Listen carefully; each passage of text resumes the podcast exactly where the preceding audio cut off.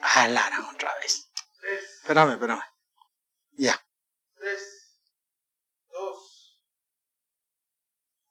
Dios le bendiga. Gracias por permitirnos entrar a sus hogares por estos medios y poder tener comunión en la enseñanza de la palabra de Dios. Estamos estudiando el libro de Esther y ya esta es nuestra cuarta sesión en este fabuloso libro. Queremos recordar que la sesión anterior nos hemos quedado meditando en el sentido de no permitir intromisión de personas que sobredimensionen los conflictos en el hogar, en el matrimonio, eh, sacando quizá del contexto en el sentido de lo que realmente estaba sucediendo entre Basti y Azuero, porque Basti se niega a que eh, sea presentada desnuda delante de los principales y Azuero se molesta, pero Azuero estaba ebrio, estaba borracho, alegre del vino, y entonces, debido a la negativa de Basti, él le pregunta a sus consejeros, siete en total, ¿Qué debía de hacerse con Basti en virtud que no había obedecido? Memucan, que es el inmediato actor en esta escena, él sobredimensiona el conflicto, lo hace muy grave, porque eh, manifiesta que no solamente contra el rey ha pecado, ha fallado, ha lesionado eh, Basti, sino también ante todo el pueblo y los principales. Eso lo podemos ver en el verso 16 del capítulo 1, el cual repito. Y dijo Memucán delante del rey y de los príncipes. No solamente contra el rey ha pecado la reina Basti, sino contra todos los príncipes y contra todos los pueblos que hay en todas las provincias del rey Asuero. 137 provincias en total estaban siendo entonces ofendidas por la negativa de Basti. Ahora entonces, eh, debemos de avanzar en esta situación, pero no podemos hacerlo sin recordar. Importante, por favor, cada vez que usted tenga un conflicto en su matrimonio, trate de resolverlo primero con su cónyuge. Nunca vaya con otros antes de haber hablado con su cónyuge. Porque la mayoría de conflictos en el matrimonio se debe a malas interpretaciones.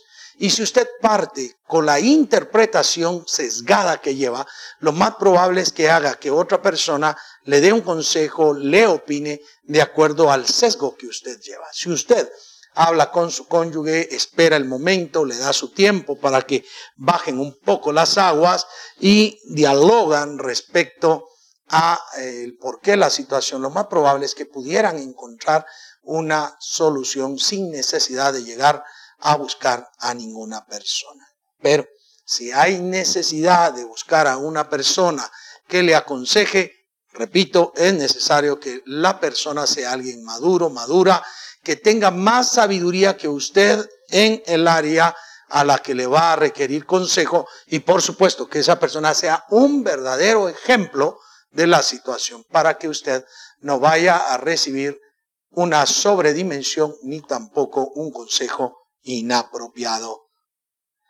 Entonces estamos allí y pasamos al verso 17, que es del que debemos arrancar esta noche, y dice, porque este hecho de la reina llegará a oídos de todas las mujeres y ellas tendrán en poca estima a sus maridos, diciendo, el rey Asuero mandó traer delante de sí a la reina Basti y ella no vino. Noten ustedes la sobredimensión. Coge ahora un elemento más, que es la especulación. ¿Sí?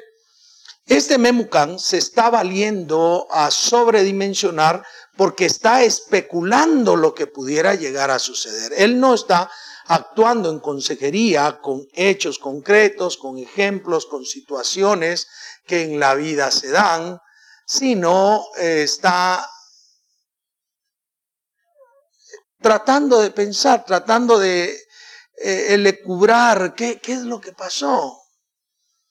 Y entonces dice, eh, vean cómo está esa especulación, porque este hecho de la reina llegará, no ha llegado, llegará a oído de todas las mujeres. Y note lo que está haciendo él, está defendiendo la posición masculina de todos los hombres del reino.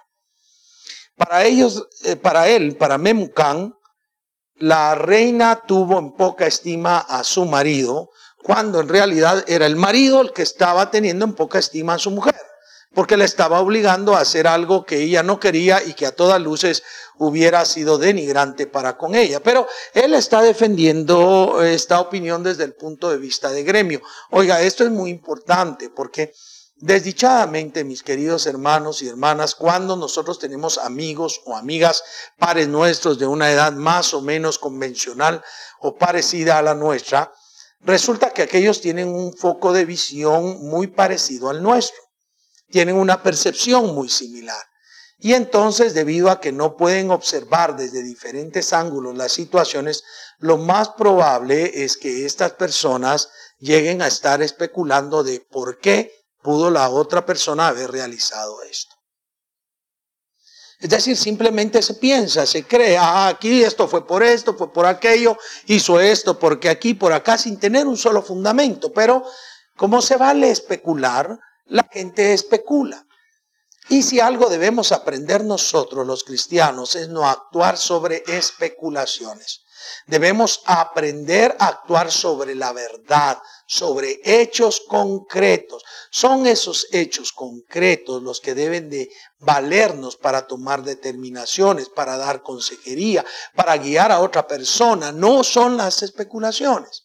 Así que hay un temor porque esto va a llegar tarde o temprano en oído de todas las mujeres de las 137 provincias. ¿En cuánto tiempo en aquel entonces? Recuerden ustedes, no, los medios de comunicación no eran como los nuestros, no es como aquella nota que se hace en el Twitter o, en el Facebook o, en cualquier otra red, ¿verdad? O en Telegram y va y va.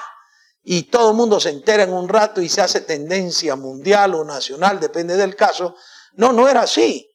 En aquel entonces tenía que pasar y mucho tiempo para llegar a una provincia, a otra, y si mandaban, por más que se mandara a, un vocero, a alguien que dijera las cosas, un mensajero, tendría que andar recorriendo de una a otra provincia dando el mensaje. Lo oían unos cuantos, luego esto lo divulgaban y esa era la manera. Así que tardaría mucho tiempo, pero este hombre está diciendo, esto va a llegar a oído de las mujeres y ellas, como Basti, que es la idea, como Basti van a menospreciar, van a tener en poca estima a sus maridos y van a decir el rey, el rey, el rey Azuero mandó llamar a la reina y ella no quiso. Entonces van a desobedecer. La idea fue proteger al gremio masculino, a todos los hombres, a los principales, de la posibilidad de que sus mujeres trataran de tenerlos en poca estima y no les obedecieran. ¿Ves? Es un temor subyacente. Y es un temor subyacente bastante importante también. ¿Por qué bastante importante? A ver, si uno entiende la postura de los varones, normalmente eh, eh, eh, el varón está esperando que se le respete, que se afirme su autoridad y por lo tanto que lo que él dice sea tomado en consideración seriamente. La mujer está normalmente buscando el afecto, la validación por medio del afecto, así que pensamos bastante diferentes, pero este hombre está diciendo, lo que hay que hacer es afirmar o reafirmar la autoridad de los hombres en todo el reino. O sea, está siendo machista. Pero ya señalé que el rey Azuero lo primero que debió haber hecho era llegar con su reina y preguntarle, hablar con ella, ponerse de acuerdo. Pero él va a los consejeros y los consejeros, guiados por Memucán, van a sobredimensionar, van a especular porque tienen un temor interesante. Y ese temor trata de tener una conclusión, es necesario reforzar la autoridad masculina en todas las mujeres. Así que esta mujer, Basti, se va a encontrar con una sentencia seria para ejemplificarla hacia todas las mujeres del reino y que ninguna tome la actitud que Basti ha tomado, porque el hombre podría seguir el mismo ejemplo que se ejecutará por orden del rey. Entonces dice acá el verso 17, porque este hecho de la reina llegará a oídos de, todas las mujeres y ellas tendrán en poca estima a sus maridos, diciendo el rey Asuero mandó a traer delante de sí a, a la reina Basti y ella no vino. Verso 18. Y entonces dirán, esto las señoras de Persia y de Media, que oigan el hecho de la reina a todos los príncipes del rey y habrá mucho menosprecio y enojo. ¿Qué es lo que van a hacer estas mujeres? Van a menospreciar a todos los príncipes. Y entonces habrá mucho desprecio y enojo. Las mujeres ah, serían entonces en ese momento necesitadas de sujetarse. No han hecho nada. Todavía no han hecho nada las mujeres, pero antes de la acción, estos piensan, hay que caerles duro, hay que llegar con todo el peso de la ley para que ellas no nos metan en menosprecio y enojo. Estas señoras dirán que oigan el hecho de la reina. Todas van a oír el hecho de la reina y todos los príncipes del rey que están ahí habrán habrá mucho menosprecio y enojo. Verso 19. Si parece bien al rey, salga un decreto real de vuestra majestad y se escriba entre las leyes de Persia y de Media, para que no sea quebrantado, que Basti no venga más delante del rey Asuero y el rey haga reina a otra que sea mejor que ella. Vea entonces, de la sobredimensión a la especulación y ahora a la eliminación. Memucán le dice al rey, si le parece bien, elimine a Basti. Pero tranquilo, no se va a quedar solo, no se va a quedar sin mujer. Usted va a elegir otra, otra que sea mejor que ella. Era el rey, podía elegir doncella, la mejor doncella, mucho más bonita, mucho más joven que Basti, así que le tienta el oído, le tienta los, la emoción al rey y le va a parecer bien porque esta Basti puede causar un problema mayúsculo en todo el reino. Así que Memucán le dice, hay que apartarla, hay que eliminar a esta reina. No le está diciendo que la mate, que le quite la vida, pero sí la está eliminando en el sentido que nunca más vuelva a tener contacto con el rey. Eh, entonces la jugada de Memucán es importante, porque al sobredimensionar la situación pone en tela de juicio la autoridad del rey, es necesario afianzarla y la forma de afianzarla es eliminando del camino a aquella mujer Basti que no quiso obedecer. Y así todas las mujeres pensarán, si el rey hizo eso, si hay ley en Media y Persia, en donde cualquiera mujer que haga algo similar a Basti no vuelva a ver a su marido y éste pueda elegir a otra, entonces todas correrán inmediatamente a evitar esto.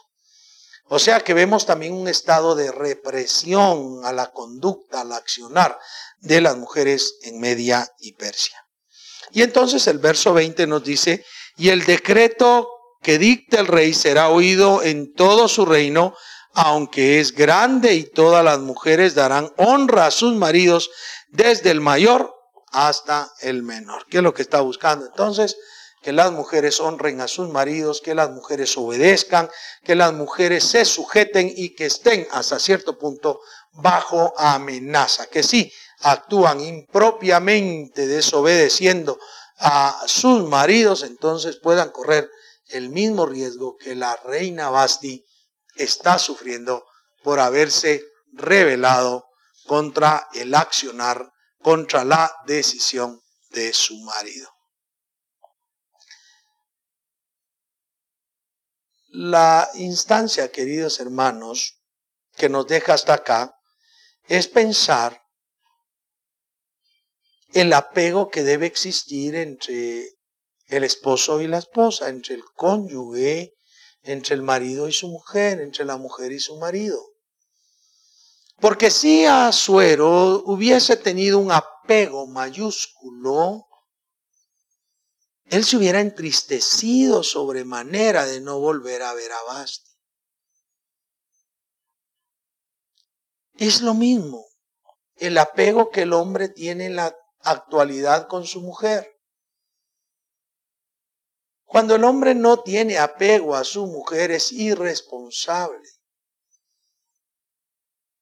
No sufre con el dolor de ella. No se identifica en las necesidades de ella, pero lo mismo pasa con la mujer. Cuando el apego no es adecuado, la mujer tampoco está preocupada en las necesidades del marido. Está más bien preocupada en sus necesidades como el marido de las propias. Pero ¿qué pasó realmente con Azuero? El verso 21 dice, agradó, noten ustedes, agradó esta palabra a los ojos del rey y de los príncipes e hizo el rey conforme a lo dicho de Memuca. Nunca más esta mujer, Basti, pueda ver el rostro del rey Azuero. ¿Le pareció bien? No dijo voy a meditarlo, voy a, a pensarlo, no, le pareció bien, magnífico. Que esta mujer por desobediente no vuelva a ver mi rostro y yo me voy a buscar otra que sea mejor que ella. Sí, se acabó. Punto. Como dijeran en, en la forma coloquial, un clavo saca otro clavo. Una mujer guapa va a hacerme ya estar mejor que con esta mujer que sí era guapa, pero era desobediente, no me dio honra. Y a la vez estaré cimentando más aún mi autoridad en el reino y la autoridad de todos los príncipes y varones del reino. Y entonces verso 22 dice, pues envió cartas a todas las provincias del rey, a cada provincia conforme a su escritura, porque eran eh, de diferentes idiomas, y a cada pueblo conforme a su lenguaje, diciendo que todo hombre afirmase su autoridad en su casa y que se publicase esto en la lengua de su pueblo. Wow. Mandó a decirlo en todos los idiomas que habían en, en el reino, en todas las escrituras que habían, para afirmar la autoridad de los maridos sobre las mujeres. Hasta aquí si, hemos anotado todo este capítulo, el capítulo 1, son 22 versículos que lo que nos están hablando, que debo de insistir, no son personas temerosas del Dios verdadero. Ellos actúan en el libre accionar humano en donde cada quien resuelve las cosas según su propio criterio. Un rey, una reina, un rey lleno de poder, lleno de lujos, afirmado en su reino, en donde puede darse a consumir licor, a estar de fiesta con los principales de las provincias por medio año, no importando nada más del reino. La reina toma a las mujeres y hace igualmente un banquete con ellas. Se termina aquel medio año de banquetes y entonces el rey se recuerda que debe compartir con eh, el pueblo, con los que está gobernando, y tan solo toma siete días. Claro, había cosas muy suntuosas, muy bellas dentro de toda esa fiesta de siete días, pero cuando este rey se embriaga y aunque dijo que no debían de, de obligarse a nadie a hacer lo que no le gustara, cuando él se embriaga, entonces pierde la cordura y comienza a obligar a hacer, en ese caso, a Basti, la reina, cosas que ella no quería.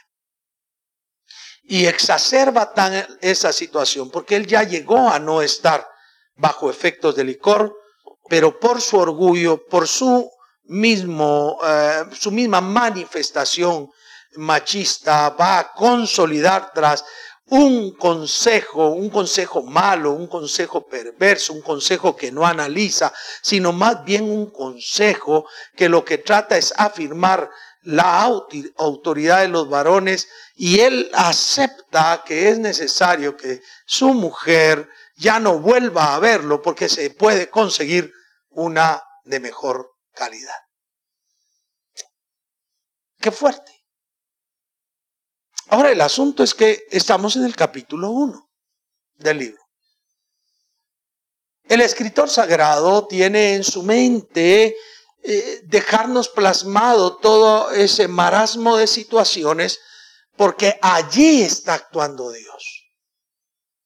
Dios va a permitir que el hombre, aún sin él, tome ciertas acciones con el propósito divino. Él tiene un plan general, Él conoce los corazones, Él conoce los tiempos, Él muda los tiempos y Él sabe lo que va a acontecer en el pueblo de Israel que ha sido llevado disperso y que habita en todos estos territorios y él va a aprovechar la coyuntura de ese hombre que no está considerando el temor a Dios, que no tiene apego para con su mujer, que está siendo mal orientado de manera muy, pero muy machista y él, el Todopoderoso, aprovechará esta situación para hacer el bien sobre Israel. Y entonces aquí debemos de sentarnos y decir, Eureka. Aunque no se menciona, el escritor de la historia es Dios. Aunque no aparece el nombre por ningún lado y aunque no ha aparecido todavía mencionado ningún creyente temeroso de Jehová, Dios va a aprovechar todo esto. Y esto es un mensaje fundamental en nuestro corazón. En tanto, el hombre sin Dios lo que hace es sobredimensionar los problemas, especular sobre los problemas, el llegar, incluso como hemos señalado aquí al final, eh, eh, el llegar a ser eh, el afirmar el machismo, el, el, afirmar la autoridad masculina solo por afirmarla sin razón sobre las mujeres, Dios lo va a usar para hacer uso de una mujer y revertir la historia. qué, tremendo. No sé si me estoy dando a entender. En lo que en el primer capítulo la mujer es denigrada y echada de la presencia del rey, Dios se encargará de levantar, según el libro, a otra mujer. El rey estaba pensando en tomar a una mujer más valiosa que Basti, pero por motivos humanos. Pero atrás estaba el Todopoderoso gestando la situación para levantar a una mujer que contribuirá para revertir la autoridad de otro hombre que quiere destruir a Israel. Entonces, el escritor sagrado acá nos deja una enseñanza mayúscula, porque aunque no está mencionado, aunque no está indicado, el Dios Todopoderoso está en medio de los acontecimientos, está presente en medio de los hechos. Quiero, quiero que pongas atención a eso. Porque aunque hayan personas que se levanten contra ti y hagan planes contra ti y la historia parezca que te va a traer algo negativo, Tú debes confiar en Dios que está presente, observando la situación, observando lo que está sucediendo, lo que está acaeciendo. El Señor está observando para mover aquello que es necesario para consolidar el plan de Dios en tu vida. No podemos hasta aquí negar que el propósito de Dios es abarcador. Job, por eso, no puso en el Señor despropósito alguno. Por el contrario, manifestó la realidad. Dios tiene propósito en todo lo que hace.